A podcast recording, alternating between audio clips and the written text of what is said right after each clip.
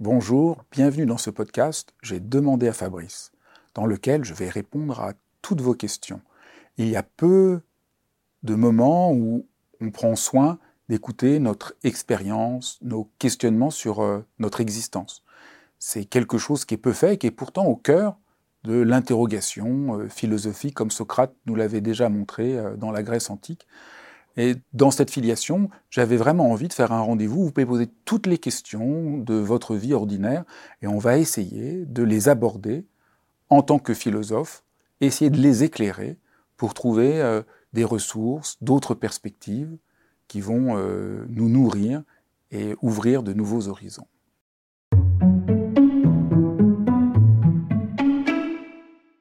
J'ai demandé à Fabrice. Bonjour, bienvenue dans J'ai demandé à Fabrice, l'émission dans laquelle je réponds à toutes, absolument toutes vos questions. C'est vraiment simple. N'hésitez pas à envoyer euh, vos questions par audio en message privé sur Instagram ou Facebook.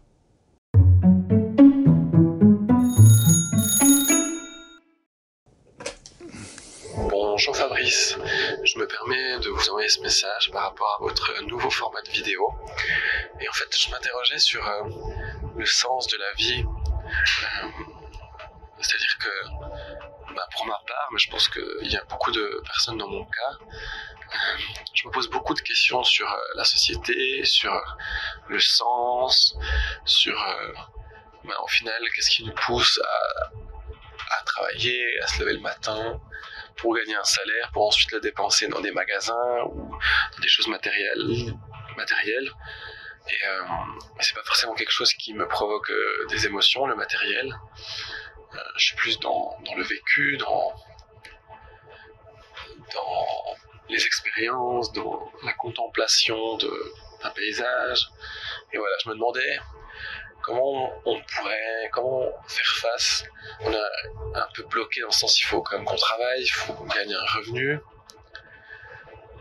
Et au final, euh, bah, c'est vrai que moi personnellement, euh, bah, j'ai besoin d'argent pour manger, ça c'est clair, mais ouais, je suis pas matérialiste et je me pose des questions comment se sentir en paix avec soi-même dans une société qui n'est pas du tout faite pour les hypersensibles. Voilà. Merci beaucoup.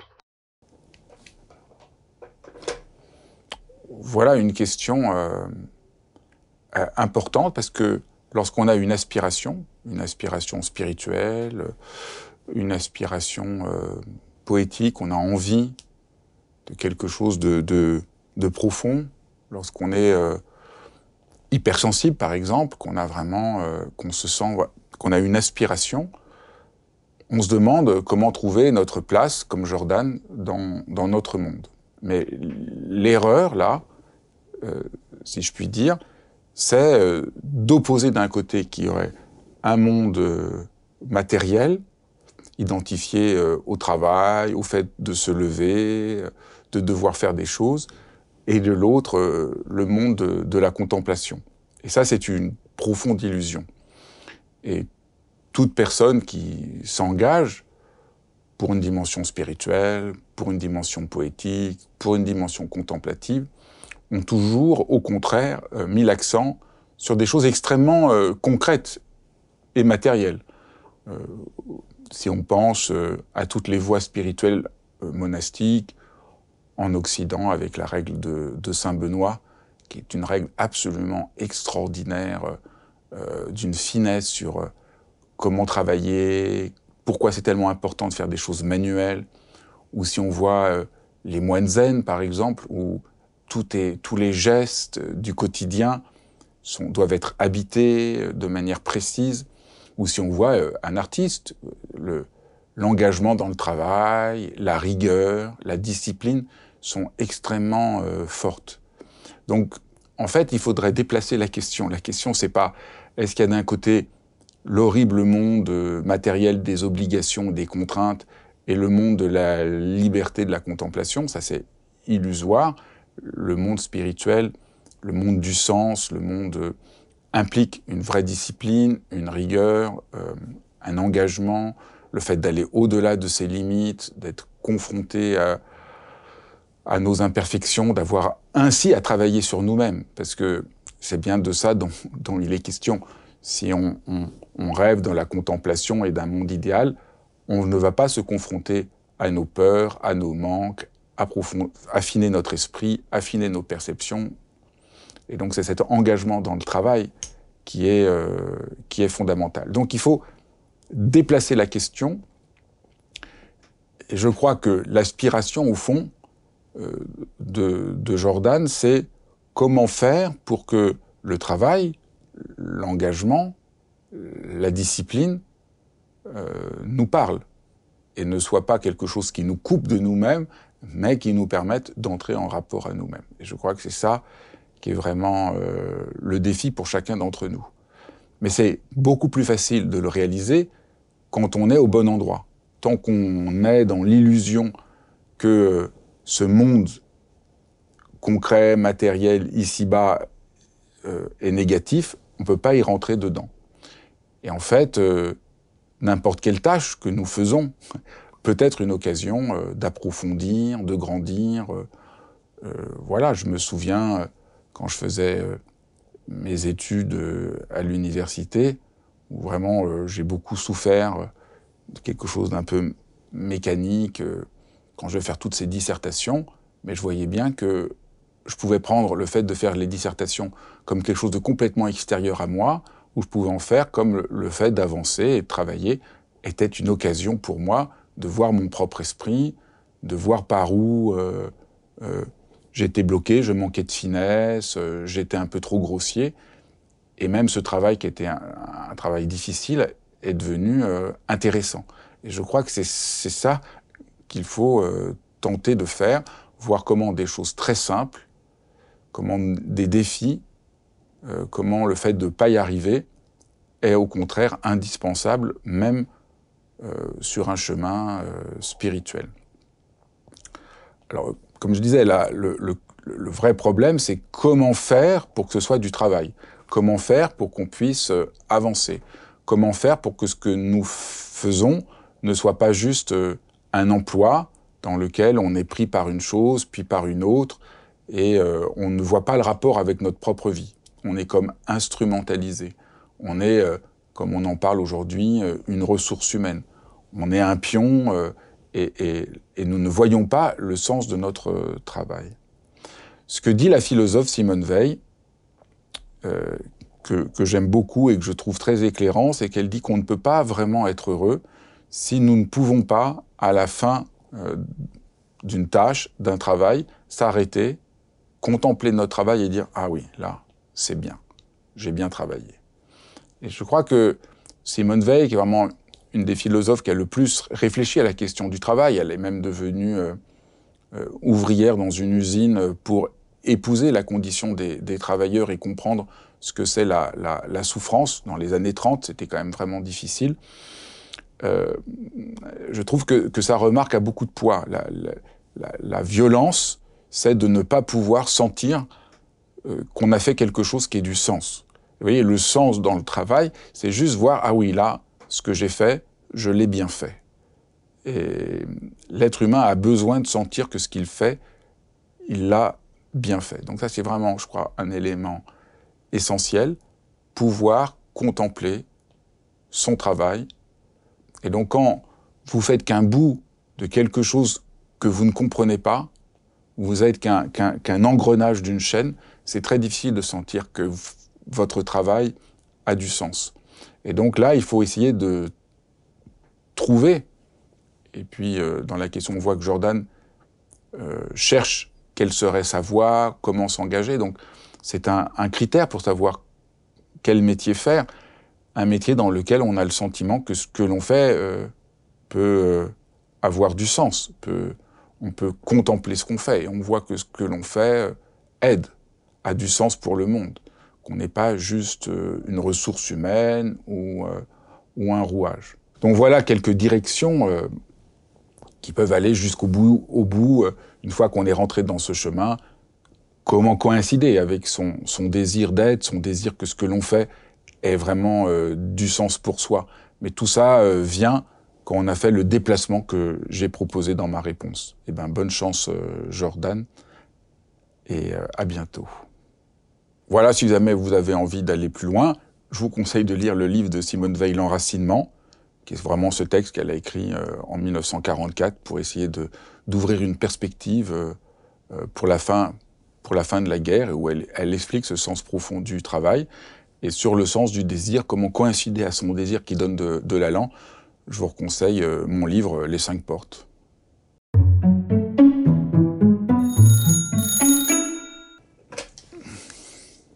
Monsieur Mida, je me présente. Euh, je suis Thibaut, un étudiant actuellement à Paris. Et euh, déjà, j'aimerais vous remercier pour tout ce que vous faites et tout ce que vous portez comme sujet, euh, tel que l'hypersensibilité ou autre. Et moi, ma question serait étant hypersensible, j'ai remarqué que j'avais beaucoup d'appréhension, de pression et d'anxiété qui se créaient vers les fins d'année, donc tout à fait cette période-là par exemple, où en fait tous les examens de fin d'année, le travail à rendre et tout me stressait énormément au point d'avoir euh, peut-être euh, créé une mini phobie scolaire lors de ces euh, périodes à base de nuit blanche, anxiété et beaucoup de remise en question. Voilà, donc est-ce que vous avez des éléments de réponse là-dessus ou autres pour mieux pour mieux traverser ces périodes-là? Merci beaucoup et au plaisir d'avoir été écouté. Bah, merci Thibault pour ta question je crois que ce qui est euh, important de, comprendre, c'est qu'il y a des défis que nous avons à relever dans la vie. Voilà, des périodes d'examen, euh, des moments où on, doit rendre un dossier, euh, on doit faire quelque chose, et ça crée du stress ou de la pression, de la tension. Et je crois qu'il est important de reconnaître que ça fait partie de la vie à part entière que ce qui compte ici peut-être, c'est d'abord de se libérer de l'idée qu'on est en faute, de se sentir euh, stressé. Et tu dis très bien dans ta question, euh, les nuits blanches, euh, la pression, et c'est normal quand on a cette intensité de sentir que c'est vraiment dur. Et je crois que c'est soulageant de sentir qu'on n'est pas fou, qu'on n'est pas en faute, qu'on n'est pas déficient, qu'on est juste humain. Et un être humain, il y a des moments c'est dur. Et je me bats depuis de nombreuses années contre tout ce discours qui prétend euh, qu'on ne devrait pas être stressé, qu'on devrait être calme, qu'on devrait être euh, zen, parce que ça ne correspond pas à la réalité et ça nous, et ça nous euh, met mal à l'aise.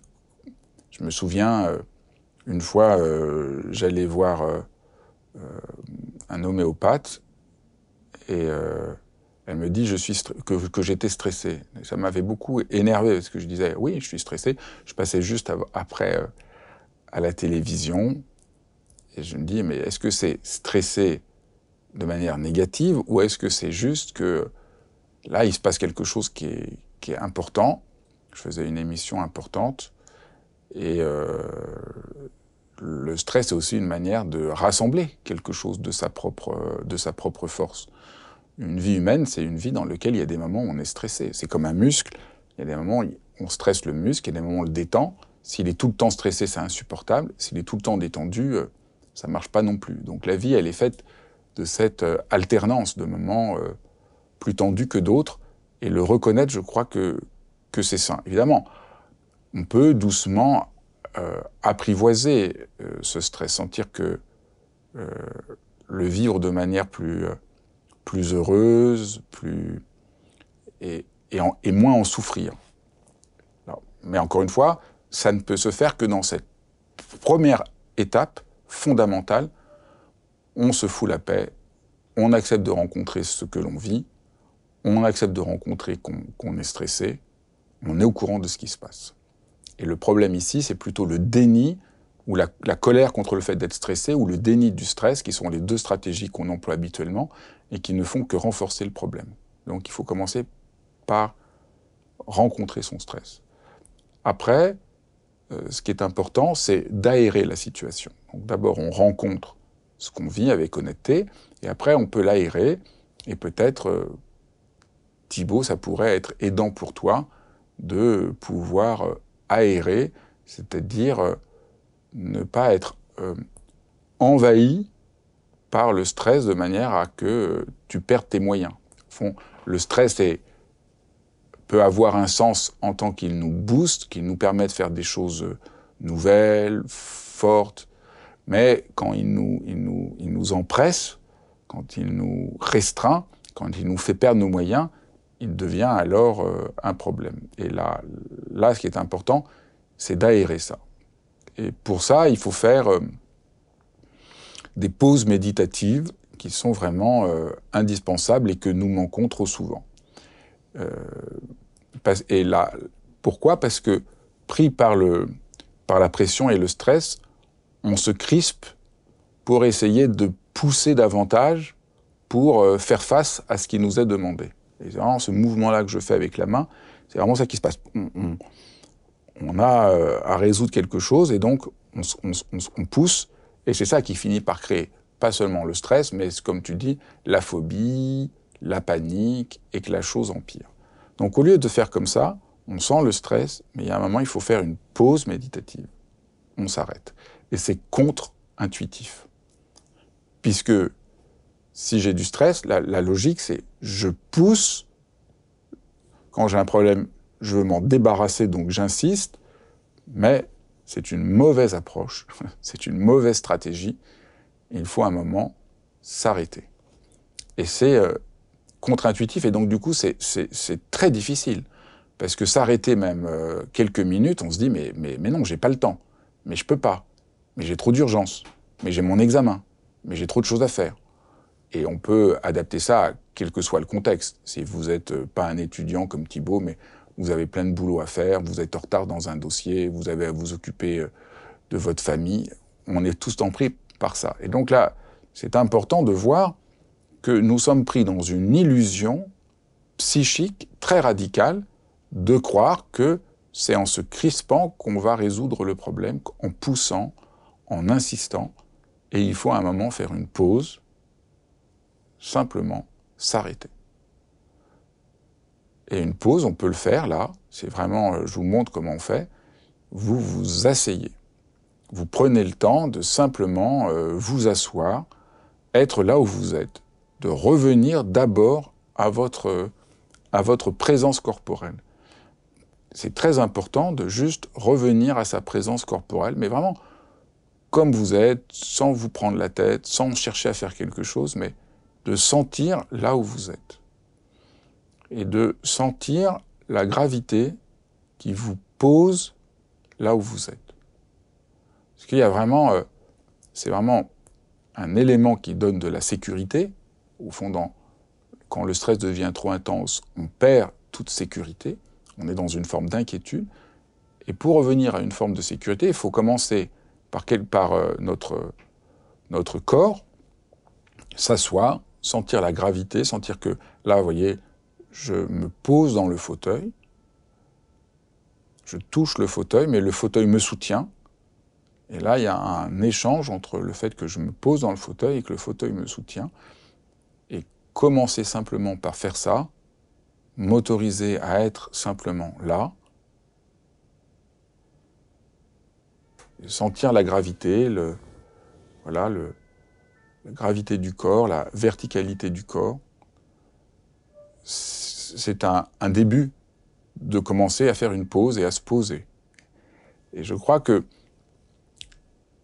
faire des petits exercices comme ça, qui prennent quelques minutes, c'est déjà une manière euh, de ne pas se laisser euh, embarquer par une sorte de, vent, de tempête qui nous fait perdre pied. Il faut reprendre pied.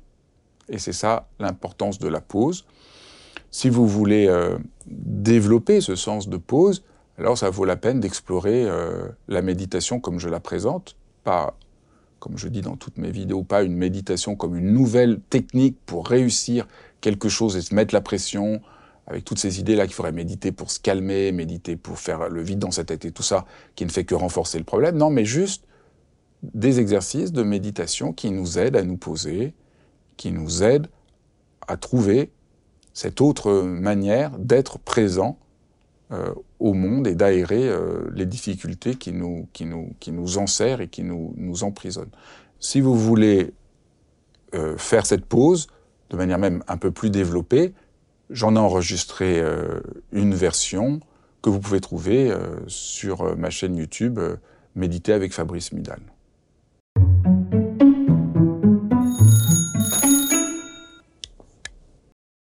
Bonjour Monsieur Midal. Euh, alors je viens à vous suite euh, à, la publication que vous avez mis en story.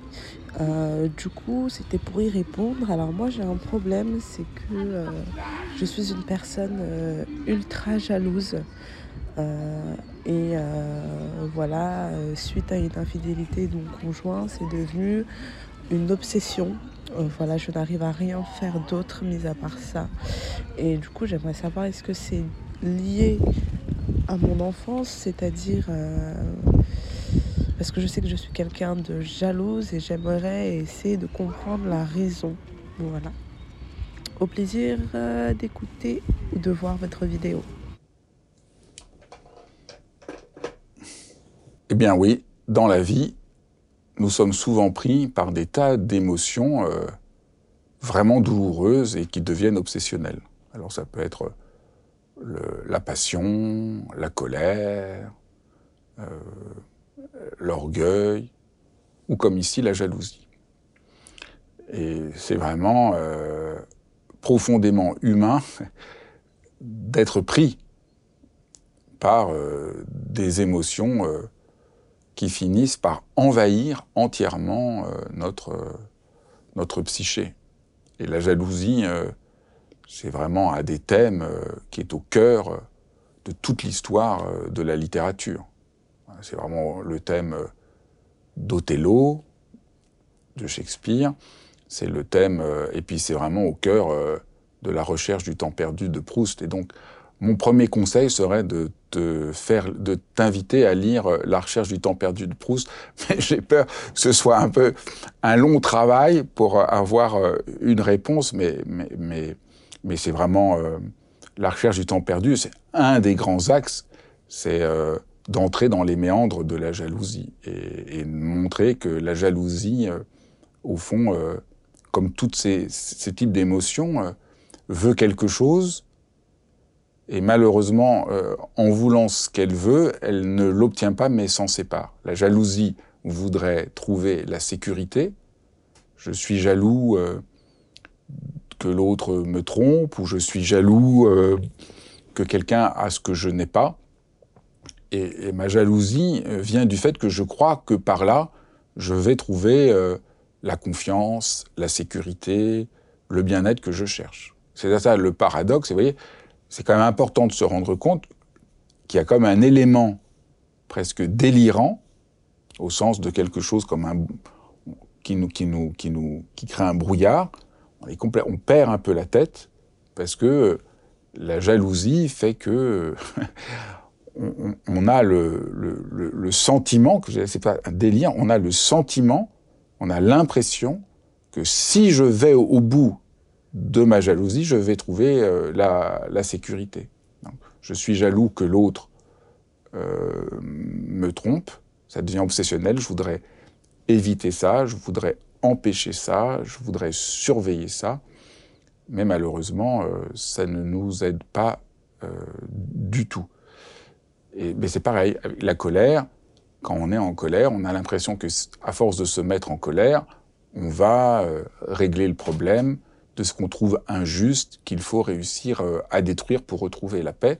Mais on est pris là dans une quête qui ne nous donne pas ce que l'on veut chercher. C'est ça que je parle qu'il y a un délire. Là, il y a quelque chose qui, qui, qui ne, qui, on est pris par une douleur, mais l'entêtement qu'on a à poursuivre le chemin aveugle. Et c'est pour ça que euh, dans beaucoup de peuples anciens, la jalousie est vécue quasiment comme une sorte de, de mauvaise divinité qui prend possession de vous. Et on sent un peu dans ce que, dans la question, que tu sens que la jalousie, là, ça te submerge. C'est comme s'il y avait quelque chose d'autre en toi qui venait euh, te submerger. Et comme moi, je suis euh, philosophe, ça qui m'intéresse, c'est d'arriver à comprendre euh, le phénomène, à regarder le phénomène. Pas tant à essayer de savoir pourquoi je suis jaloux, mais plutôt qu'est-ce qui se passe dans la jalousie, quelle expérience euh, d'aveuglement euh, euh, y est. Et on voit que à la racine, il y a un manque de confiance et de sécurité envers soi-même. C'est-à-dire que l'illusion, c'est dans ce combat, je vais retrouver l'illusion que j'ai, la, sécurité que j'ai perdue. Je reprends, je perds la sécurité parce que quelque chose m'énerve, je me mets en colère pour retrouver cette joie ou cette confiance, cette sécurité que je sentais et que j'ai perdue parce que quelque chose m'énerve, parce que quelque chose me semble injuste. Et c'est pareil avec la jalousie. Je, me sentais en confiance, quelque chose me fait perdre la jalousie et j'ai l'impression qu'en entrant dans la, jalousie, en vérifiant la jalousie, en nourrissant la jalousie, je vais retrouver cette confiance. Ça ne marche pas. Il faut revenir à la confiance originaire. Il faut repenser complètement autrement la confiance. Il faut sentir que la confiance ne peut nous être accordée que par nous-mêmes, que personne d'autre que nous-mêmes ne pouvons, au fond du fond, nous donner euh, confiance. Bien sûr, on a besoin de reconnaissance, bien sûr, on a besoin du rapport à l'autre, mais il y a quelque chose au fond que l'autre ne peut jamais faire complètement, euh, réparer ce qui est blessé en nous. Euh, il y a des choses que, que, les autres peuvent faire, mais nous devons à nous-mêmes devenir euh, notre propre gardien bienveillant. Et, je crois que c'est ça qui me semble central. Et, évidemment, c'est ça, euh, pour moi, le sens euh, de la pratique de la méditation. C'est vraiment comment, dans la pratique de la méditation, je deviens mon propre, euh, mon propre gardien. Je deviens celui qui me donne euh, la sécurité et qui fait que les insécurités extérieures que je peux avoir, être trompé, être énervé, être abandonné, ne me, ne me créent pas une souffrance insurmontable. Bien sûr, c'est douloureux, mais ça ne devient pas insurmontable parce que je, je trouve en moi-même une véritable assise. Et donc, euh, je t'encourage vivement à, pratiquer dans cette direction-là, essayer la méditation dans cette direction-là, pas du tout pour se calmer, pas du tout pour ne pas sentir la jalousie, mais simplement pour te donner à toi-même la sécurité que tu cherches, cette sécurité qui te fait tellement défaut, cette sécurité qui te, cette sécurité qui te manquant te met dans une situation de grande euh, douleur. Si tu as envie d'entrer plus avant dans la méditation, euh, je te conseille de regarder euh, Réseau, l'école de méditation. Il y a plein de propositions chaque semaine pour t'initier à la pratique de la méditation. Euh, et c'est euh, entièrement gratuit. Tu pourras ainsi découvrir ce que propose l'école et comment rentrer dans la pratique de la méditation. Bon courage. Je suis sûr que tu peux réussir à ne pas te laisser enfermer dans cette jalousie qui, évidemment, te ronge.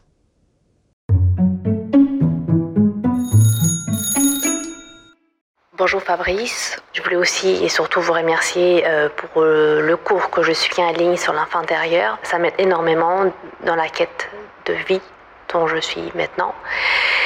Et euh, je sens que j'avais une question pour Fabrice. cette publication sur l'échec m'a comme frappé avec un flashback très puissant et ça je me sens très bouleversée en, faisant ce message. Donc, euh, je m'appelle Maria, j'ai 32 ans, je suis d'origine moldave, de Moldavie. À 20 ans, j'ai immigré en, en, Paris pour faire mes études. J'ai me suis cherchée comme tout le monde. À 23 ans, j'ai repris des études supérieures en, alternance. Euh, j'ai fait 5 ans d'alternance, euh, très complexe, très dur, avec beaucoup de beaucoup de l'alternance n'est pas facile.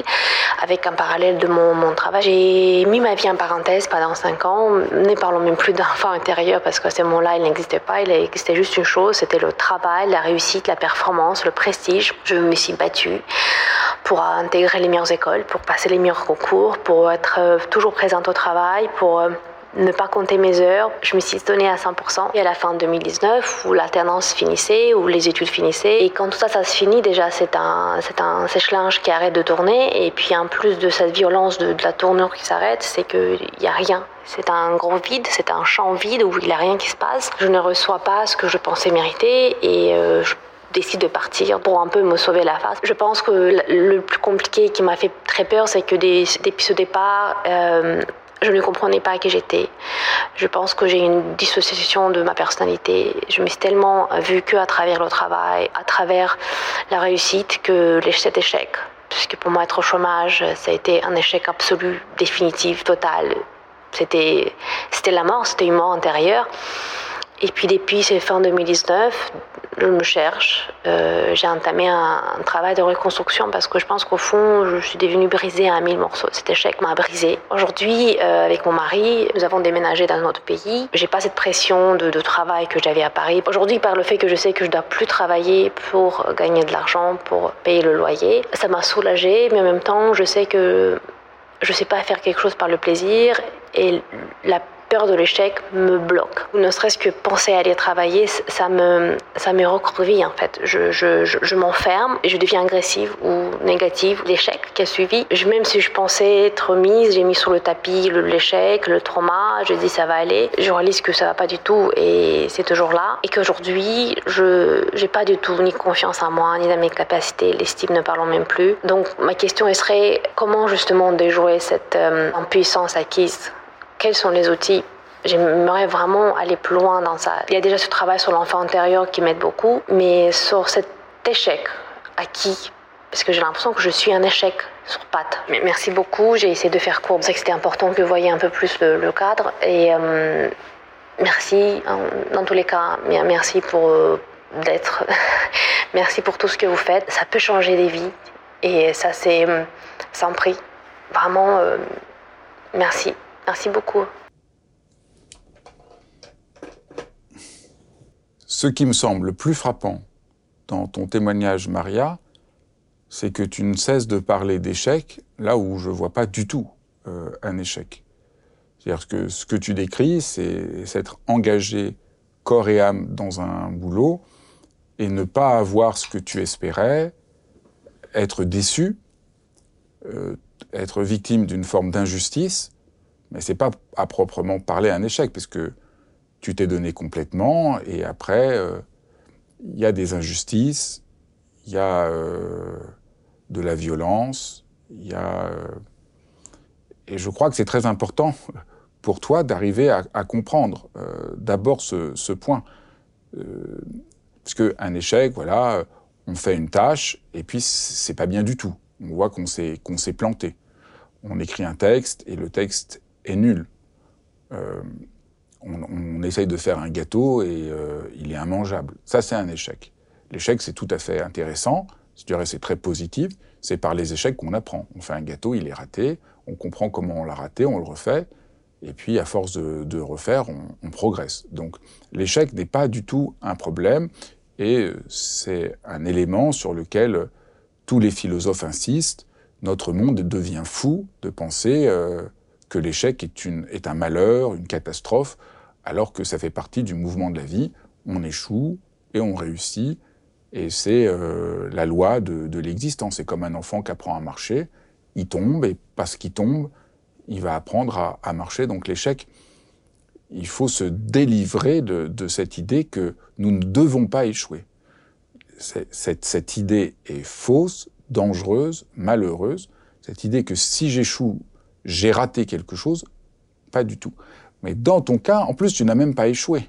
Tu es juste victime du fait que tu n'as pas été reconnu comme tu euh, penses que tu devrais l'être, et ça nous arrive euh, tout le temps. Être un être humain, c'est malheureusement, euh, sans arrêt, ne pas être apprécié, ne pas être aimé, ne pas être reconnu, et nous vivons un monde qui a, par bien des aspects, une forme de, dureté. Et je crois que reconnaître ça, voilà, tu as été euh, victime, comme chacun d'entre nous, d'une forme euh, d'injustice, c'est libérateur. Parce que là, tu prends pour quelque chose de très personnel quelque chose euh, qui n'est pas personnel. Donc je crois que c'est ça qui peut aider à surmonter ce que tu décris très bien comme une forme de trauma cette, forme d'humiliation, euh, il y a quelque chose qui s'est euh, brisé en toi, et, je crois que ça, ça, pourrait aider. Maintenant, si on veut aller encore un peu plus profond, ce que tu décris très bien, c'est euh, que tu t'es engagé dans le travail avec une intensité, obsédé par la performance, une instrumentalisation de toi-même qui n'est pas très juste. Et peut-être que c'est ça la vraie raison de ton malaise. C'est que tu sens au fond de toi, très bien, que tu n'as pas été euh, aussi bienveillante à ton égard que tu le mérites. Et que peut-être c'est même pas tant l'injustice que tu as subie que de te dire euh, mais pourquoi je me suis infligé ça? Et aujourd'hui, euh, et après ça s'est suivi donc du coup par un moment de vide, et maintenant tu ne sais pas trop comment faire pour trouver un autre équilibre. Tu ne, tu ne sais plus, au fond tu es un peu perdu, tu sais t'instrumentaliser toi-même pour atteindre un résultat et ça te fait souffrir, ça te maltraite et ton corps finit par dire non, ou tu ne fais rien. Et soit c'était vraiment euh, comme une sorte de mort, pour reprendre tes mots, le, chômage était comme une forme de mort, ou aujourd'hui euh, le fait que tu n'aies pas besoin de travailler et, que tu sens quand même une forme de vide intérieur qui te fait euh, défaut. Et je crois que là il faut apprendre une autre attitude. Et je crois que c'est ça euh, qui est au cœur de tout ce que j'essaye de présenter. Nous pouvons apprendre à avoir une autre attitude. Nous ne sommes pas condamnés à avoir un rapport envers soi-même. On s'instrumentalise soi-même pour tirer de soi-même le rendement maximum. On est, euh, pris, notre environnement tout entier nous invite ce que j'appelle toujours une forme de capitalisme psychique, c'est-à-dire on voit très bien le capitalisme comme instrumentalisation de toute chose pour en tirer le rendement maximum. Voilà, les vaches, aujourd'hui, sont des réserves euh, de, de calories et plus des êtres vivants. Mais au fond, on a à soi-même ce propre rapport. On s'instrumentalise soi-même. Et au fond, c'est ça. Tu t'es instrumentalisé et ça te fait profondément souffrir. C'est profondément injuste et tu le sais. Donc moi, je trouve que ta question euh, témoigne d'une formidable euh, justesse et intelligente. Tu sens très bien qu'il faut euh, trouver une attitude complètement autre. On pourrait dire passer d'un rapport d'instrumentalisation de soi à soi à un rapport d'être humain à soi-même. Et un rapport d'être humain, c'est un rapport d'écoute, c'est un rapport de curiosité, c'est un rapport où on essaye de, de savoir ce qui est juste pour soi à ce moment-là. Et c'est ça que je crois qu'il est indispensable euh, pour toi de cultiver. Mais déjà à ta question, euh, on voit que tu es en chemin et je ne peux que te souhaiter de continuer dans cette direction. Les choses vont s'ouvrir pour toi. Eh bien, merci beaucoup d'avoir suivi ce nouvel épisode de J'ai demandé à Fabrice et n'hésitez pas à m'envoyer en audio par message privé euh, vos questions. J'ai hâte d'y répondre pour un prochain épisode. Ben, merci. Je vous embrasse tous.